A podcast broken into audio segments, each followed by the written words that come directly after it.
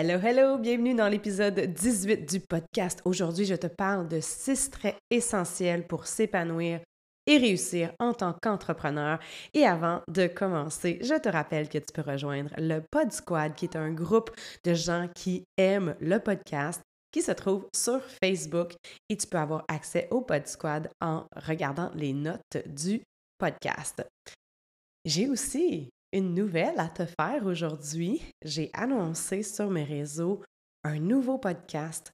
Ça faisait longtemps que j'avais envie d'apporter l'aspect un peu plus business dans mes réseaux, où est-ce que je voulais partager mon expertise par rapport à l'entrepreneuriat, spécifiquement à ce que j'ai développé dans le marketing du réseau dans les neuf et presque dix dernières années donc, le podcast s'appelle Parlons Business. Il n'est pas lancé encore, mais j'ai une page Instagram que je vais mettre également dans les notes du podcast et tu pourras cliquer dessus pour pouvoir aller rejoindre euh, le compte Instagram en question.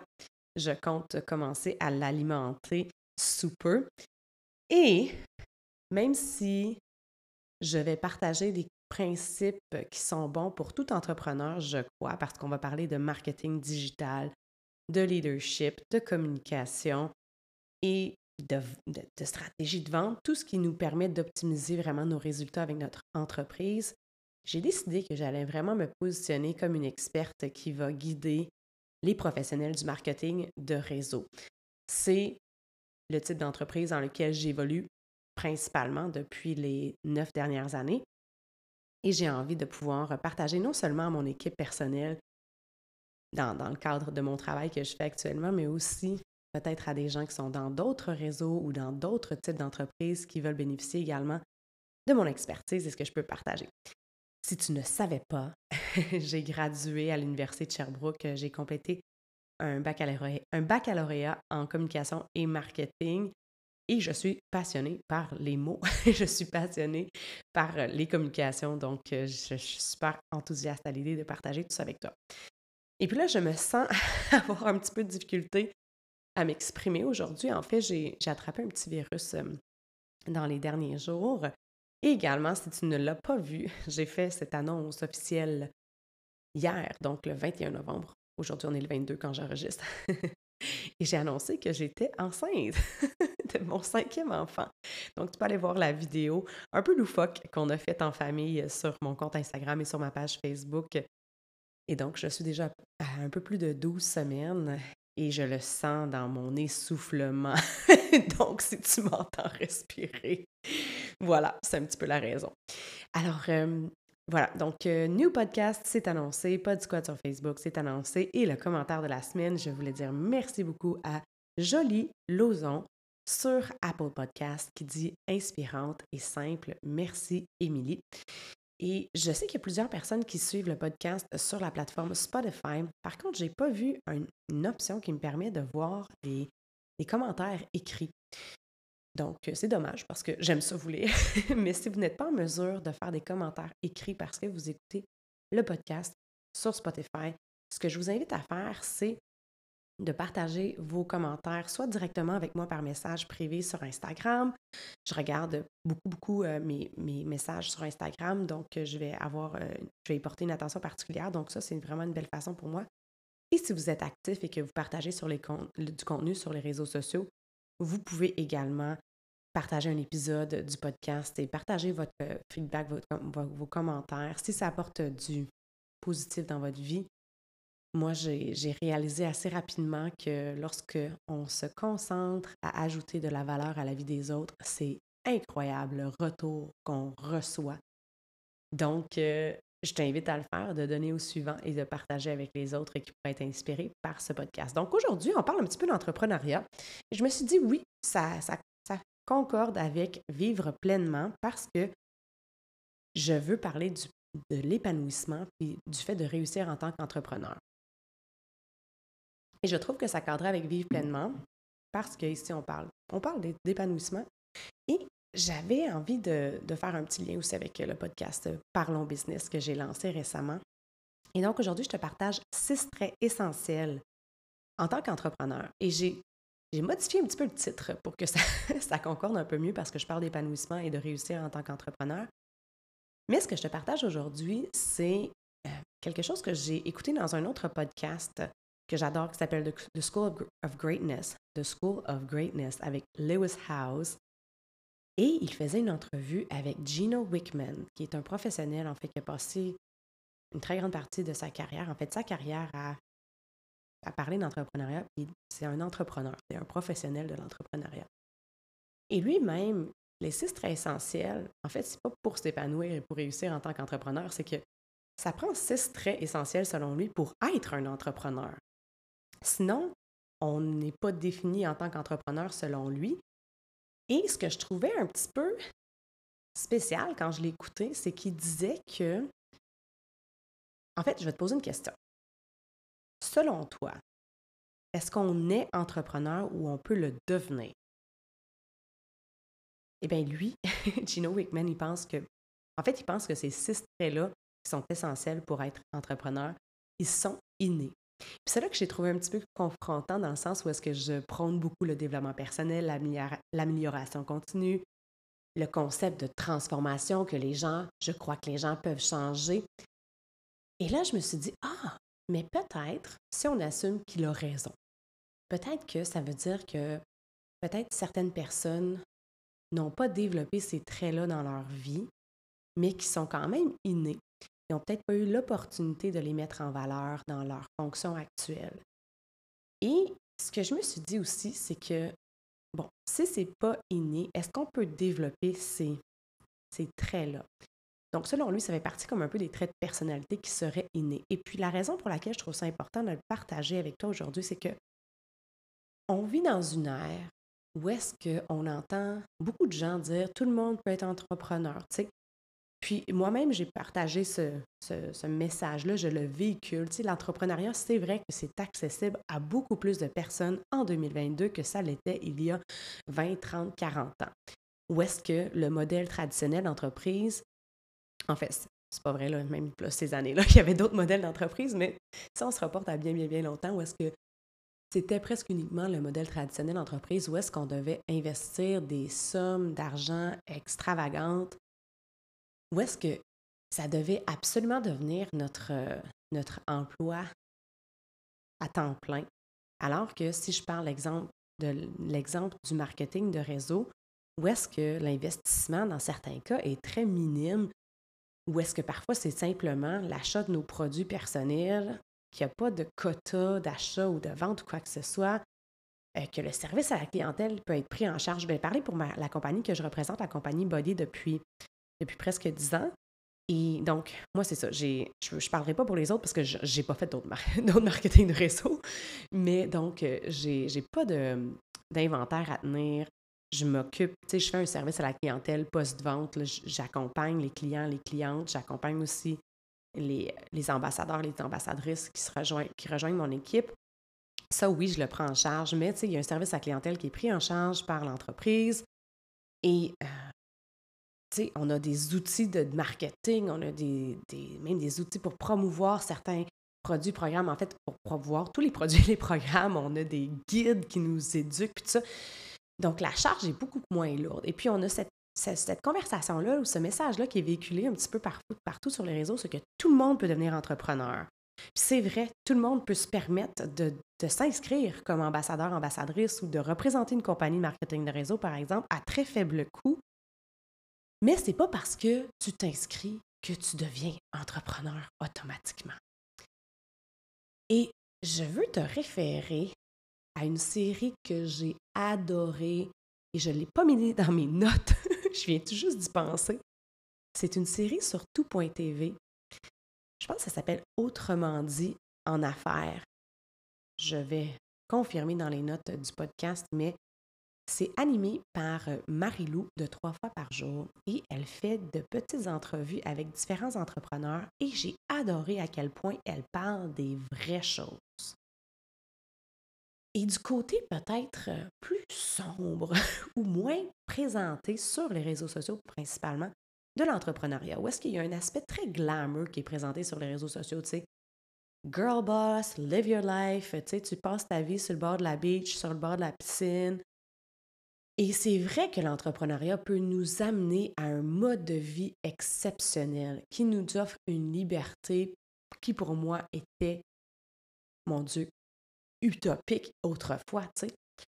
Mais la réalité qu'on partage pas toujours, c'est le travail, la persévérance, la sueur qu'on doit, puis les, les doutes, les déceptions, les remises en question, les difficultés, les défis, les obstacles. On n'en parle pas assez, ce qui fait en sorte que parfois j'ai l'impression que les gens achètent un rêve et qui croient qu'être entrepreneur, c'est que dès le départ, ils vont pouvoir avoir l'horaire de leur choix. Ils vont pouvoir faire juste les choses qu'ils aiment. Ils vont pouvoir, euh, tu sais, vraiment comme live the best life from the get-go. Mais la réalité, en tout cas pour moi, dans mes premières années d'entreprise, je pense qu'elle a été similaire ou, je dirais pas identique, mais c'est un modèle d'entreprise aussi. Donc, quand on parle d'entreprise traditionnelle, où est-ce qu'on dit souvent que la plupart des entrepreneurs ou des entreprises ne survivront pas au-delà des cinq premières années? Où est-ce que l'entrepreneur traditionnel travaille des heures, des heures de fou et qui fait qui assume parfois toutes les responsabilités du développement de son entreprise parce qu'il n'est pas en moyen nécessairement de déléguer dès le départ. Puis je pense que c'est un passage obligé aussi avec le marketing de réseau, c'est de se familiariser avec tous les aspects de notre entreprise.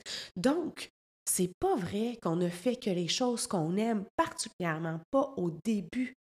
Et dans cette série-là, sur, euh, autrement dit en affaires, si je ne me trompe pas, il y avait une entrepreneur qui a partager, je crois qu'elle a l'entreprise qui s'appelle Gazelle, donc c'est une designer, et elle partageait à quel point elle adore faire la conception de vêtements, mais que dans la réalité, concevoir des vêtements, c'était seulement 10% de son travail. Et elle disait, tu sais, si toi vraiment c'est ce que tu veux faire de la conception de vêtements, ben deviens pas entrepreneur, va travailler pour quelqu'un d'autre parce que tu vas pouvoir te concentrer à faire uniquement ça. Puis l'entrepreneur, puis la gestion, puis l'administration vont s'occuper de toutes les autres choses, c'est la comptabilité, les finances, la promotion, le marketing, etc. Donc c'est quelque chose à prendre en considération, de réaliser que oui, l'entrepreneuriat peut nous amener à un niveau de liberté, mais il y a un prix à payer, puis c'est pas de la magie, puis c'est pas en tout cas, ceux qui prétendent que c'est facile, que ça va être instantané, que vous allez devenir riche rapidement sans faire d'efforts, moi, je me sauverai en courant. Parce qu'en tout cas, ça, devient des, selon moi, des modèles qui ne durent pas dans le temps. Où est-ce qu'on peut questionner la stabilité, aussi l'éthique? Euh, mais ça, c'est une autre histoire. Donc, je n'ai pas encore commencé avec les six traits essentiels, mais je pense que l'introduction était importante pour moi. Et s'il y a des gens de mon équipe qui écoutent ou qui sont dans le marketing de réseau, je veux vous amener à cette réflexion-là. Oui, l'entreprise de marketing de réseau est un modèle d'affaires extraordinaire, mais ça reste une entreprise. Et je veux te demander dans quelle ligue tu veux jouer. Parce que tu peux quand tu joues au hockey, tu peux jouer dans une ligue de garage. Hein. Tu rejoins la ligue de garage, tu payes ton prix pour euh, faire partie de la ligue de garage. Mais si tu veux aller dans la ligue nationale, tu ne peux pas l'acheter, ta place dans la ligue nationale. Tu dois la mériter. Donc, si tu veux être une peau de l'entrepreneuriat ou du marketing de réseau, tu dois mériter ta place, tu dois faire ta place et tu dois surtout te comporter et agir en professionnel. Et aujourd'hui, je vais te parler de six traits essentiels de ce à quoi ça ressemble une professionnelle, entrepreneur, et peut-être faire des liens avec le marketing de réseau. Donc, le premier trait pour être entrepreneur, c'est que tu dois être visionnaire. Ça veut dire que tu as une vision claire. Tu possèdes beaucoup d'idées. Tu as un sixième sens. Tu vois des choses que d'autres ne voient pas. Toi, tu fais des connexions que d'autres n'arrivent pas à faire. You know, you just have this way of putting things together. Et pour moi aussi, un visionnaire, c'est quelqu'un qui est axé sur le futur, qui pense aux possibilités futures, qui ne voit pas les choses comme elles sont présentement, mais bien comme elles ont la possibilité de devenir. Donc pour moi, si tu n'as pas ce trait-là, tu vas avoir de la difficulté à t'épanouir et à réussir en tant qu'entrepreneur. Puis ça, ta vision, c'est une des seules choses vraiment que tu ne peux pas déléguer. Tu pourras engager quelqu'un. Tu pourras engager quelqu'un pour développer une vision pour ton entreprise, mais ça, ça fait que ce n'est plus la tienne. Donc, c'est à toi de décider comment tu veux te positionner. Mais ça, ça t'appartient. Deuxième trait essentiel, tu dois être passionné. Une passion, c'est quelque chose qui t'obsède. Et je dois dire que j'ai utilisé ce mot-là pour définir la façon dont j'ai traité mon entreprise, particulièrement dans les quatre premières années, trois, quatre premières années, où est-ce que c'était, je dirais, une obsession, puis j'avais presque peur de le dire. Parce qu'on a peur, justement, je pense, dans le marketing de réseau, parfois de dire les vraies choses parce qu'on a peur d'effrayer les gens. Mais la réalité, c'est que si on veut des gens qui travaillent, qui sont prêts à faire les mêmes choix que nous, puis de s'investir. On veut que des gens qui soient obsédés comme nous aussi. Donc, je pense que plus qu'on le dit, on veut trouver des gens qui en font aussi. Puis ça, c'est à différents niveaux. Là, je te parle de la Ligue nationale. Je te parle de la Ligue nationale. Le professionnel de hockey est obsédé par son art jusqu'à un certain point. Puis tout professionnel qui est de haut niveau, quand on parle de haute performance, je te parle pas de, de average, je te parle pas de dans la moyenne. On parle ici de professionnel.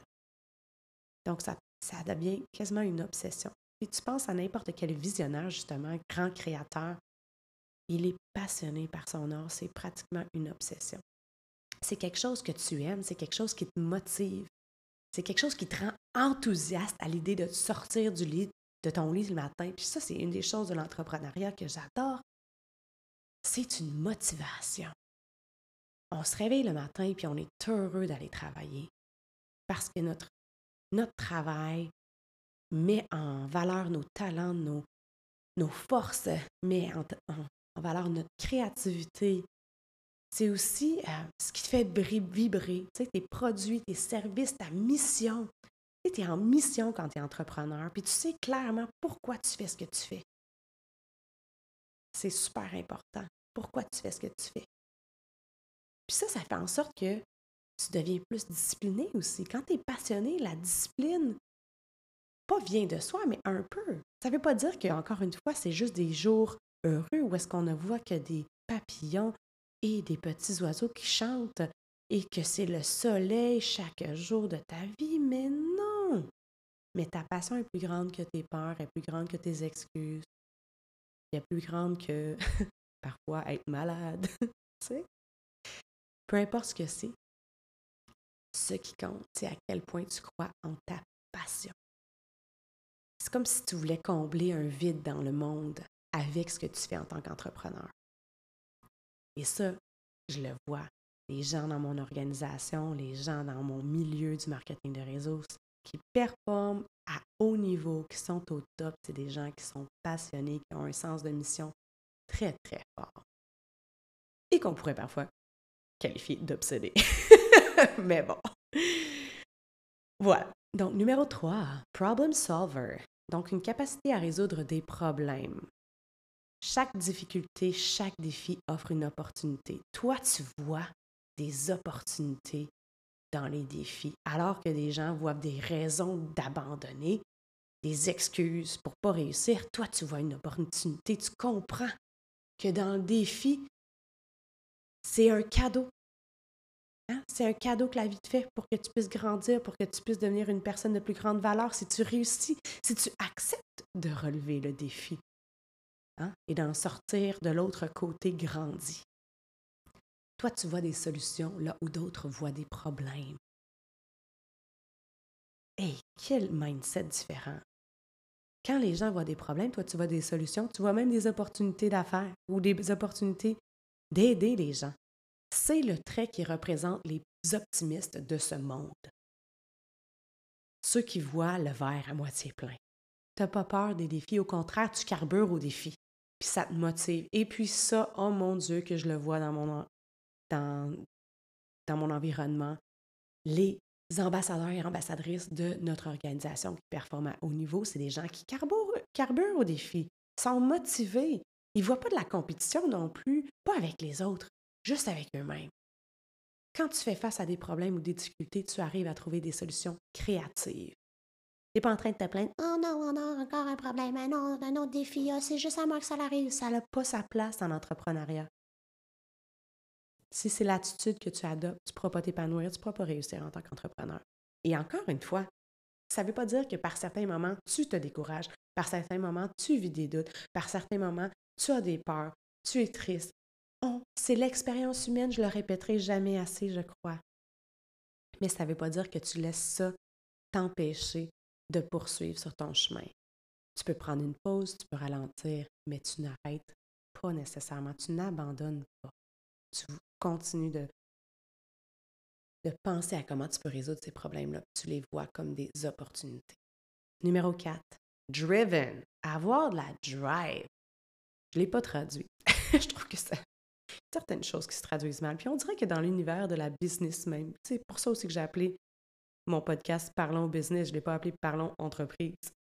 On dirait que ça ne fonctionnait pas dans ma tête. Mais bref, toi là, tu parviens à manifester de la motivation, du dynamisme, de l'énergie, de l'ardeur, de l'enthousiasme. Tu es entrepreneur. Par définition, hein? un entrepreneur, c'est un entrepreneur. Ça veut dire qu'il entreprend des choses. Il n'attend pas que la vie euh, lui envoie les solutions. C'est un c'est une personne qui crée ses opportunités, qui est proactif. Tu n'es pas, tu ne réagis pas à la vie, tu crées ta vie. Toi, tu n'es pas la victime de ta vie, tu es la leader ou le leader de ta vie. Tu es entrepreneur, tu as de la drive. Être entrepreneur, ça nécessite un certain sentiment d'urgence, un besoin d'accomplir tes objectifs tu as ce feu éternel qui brûle en toi.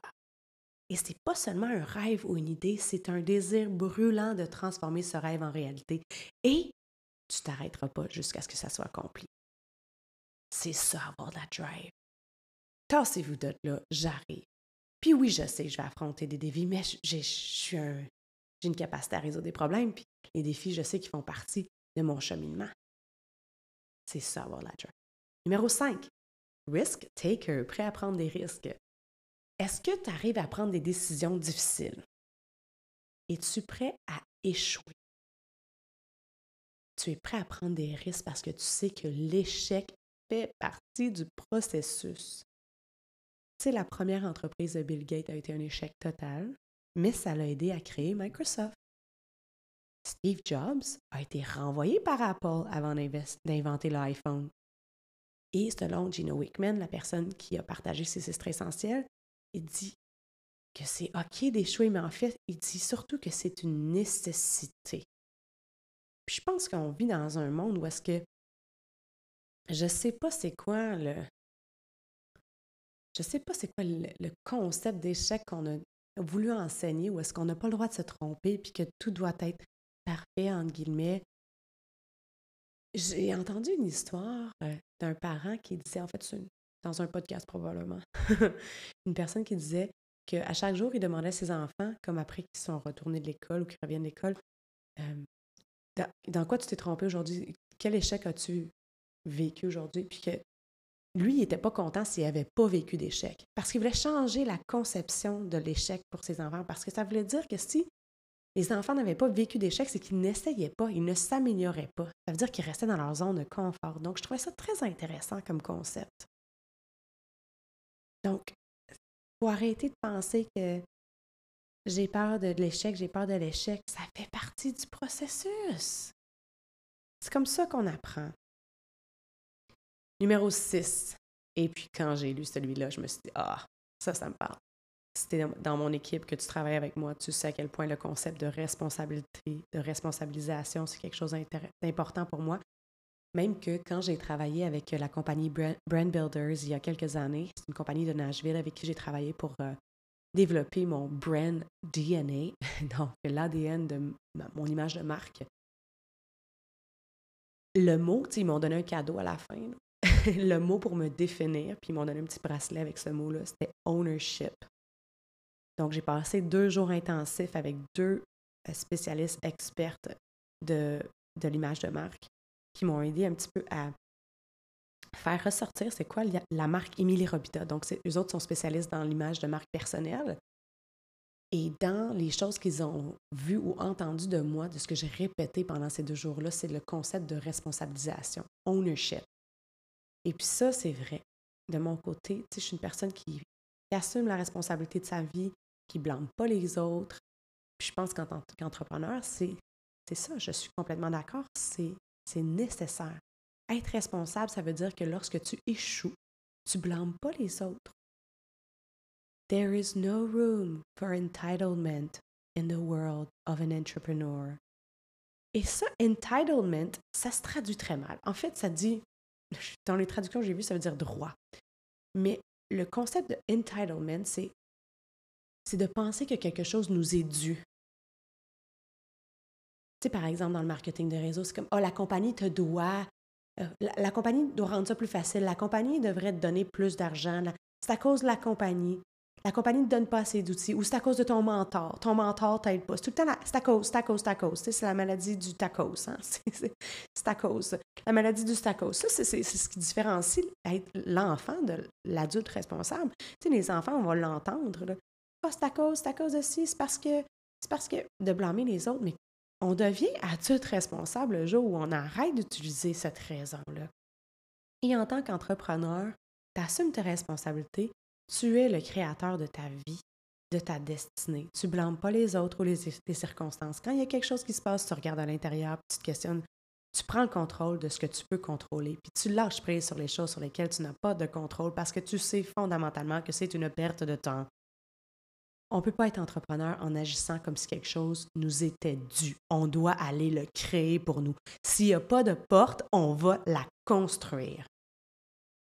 Quand as un problème, quand quelque chose ne se passe pas comme prévu, tu te regardes dans le miroir, tu cherches les réponses à l'intérieur de toi et tu ne blâmes pas les circonstances extérieures ou les gens qui t'entourent. C'est ce que je voulais te partager aujourd'hui dans le podcast. J'espère que tu as apprécié. Mon énergie aujourd'hui était au rendez-vous malgré ce petit rhume qui s'est emparé de moi. Je suis confiante. Je suis contente. Mon Dieu, j'en perds mes mots. Je dirais que c'est parce que c'est un sujet qui me qui m'allume. Hein? J'ai ce feu brûlant-là. Donc, euh, ça, ça me confirme que mon choix de lancer le podcast Parlons Business est complètement aligné avec la personne que je suis et j'espère que si ce sont des sujets qui t'interpellent, que tu es peut-être entrepreneur toi aussi, que tu vas pouvoir euh, en bénéficier et que tu vas apprécier le contenu que je vais partager. Donc, je t'invite à commenter sur les réseaux, partager l'épisode avec quelqu'un qui pourrait y voir, euh, qui pourrait y voir de la valeur ajoutée dans sa vie. Et on se reparle bientôt dans un prochain épisode. Ciao!